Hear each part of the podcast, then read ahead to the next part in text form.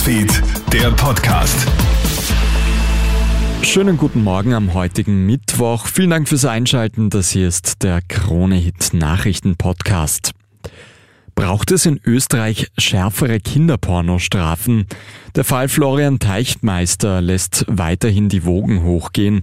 Der Schauspieler muss sich ja für den Besitz von 58.000 Kinderpornodateien verantworten. Dafür drohen ihm höchstens zwei Jahre Haft. Das ist vielen zu wenig. Laut Kinderschutzzentren ist die Erhöhung der Strafrahmen allein aber schlicht nicht die Lösung, denn schon jetzt fassen die Angeklagten nur selten die Höchststrafe aus. Hedwig Wölfel vom Kinderschutzzentrum Die Möwe. Der Strafrahmen wird auch sehr selten ausgeschöpft, auch bei Delikten, die sexuellen Missbrauch an Kindern betreffen. Da gibt es auf jeden Fall Nachbesserungsbedarf und das sind die Dinge, die notwendig wären. Seit zwei Jahren ist der Kreml-Gegner Alexei Nawalny in Haft. Der Kritiker von Präsident Wladimir Putin möchte aber auch aus dem Straflager heraus für eine Befreiung Russlands kämpfen.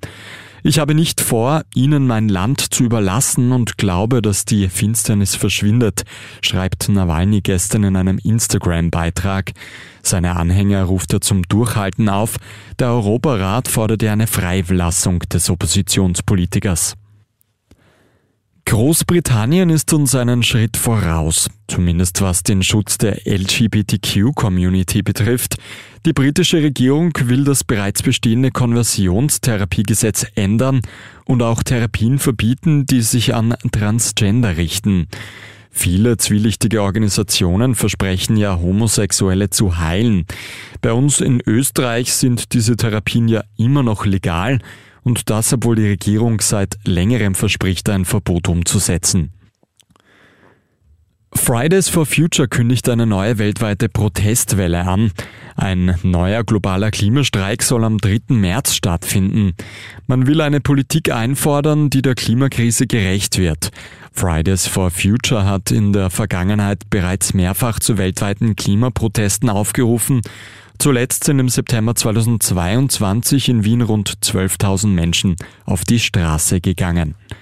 Das war der Podcast für heute früh. Ein weiteres Update. Das hörst du dann wieder am Nachmittag. Einen schönen Tag noch. Krone Hits, Newsfeed, der Podcast.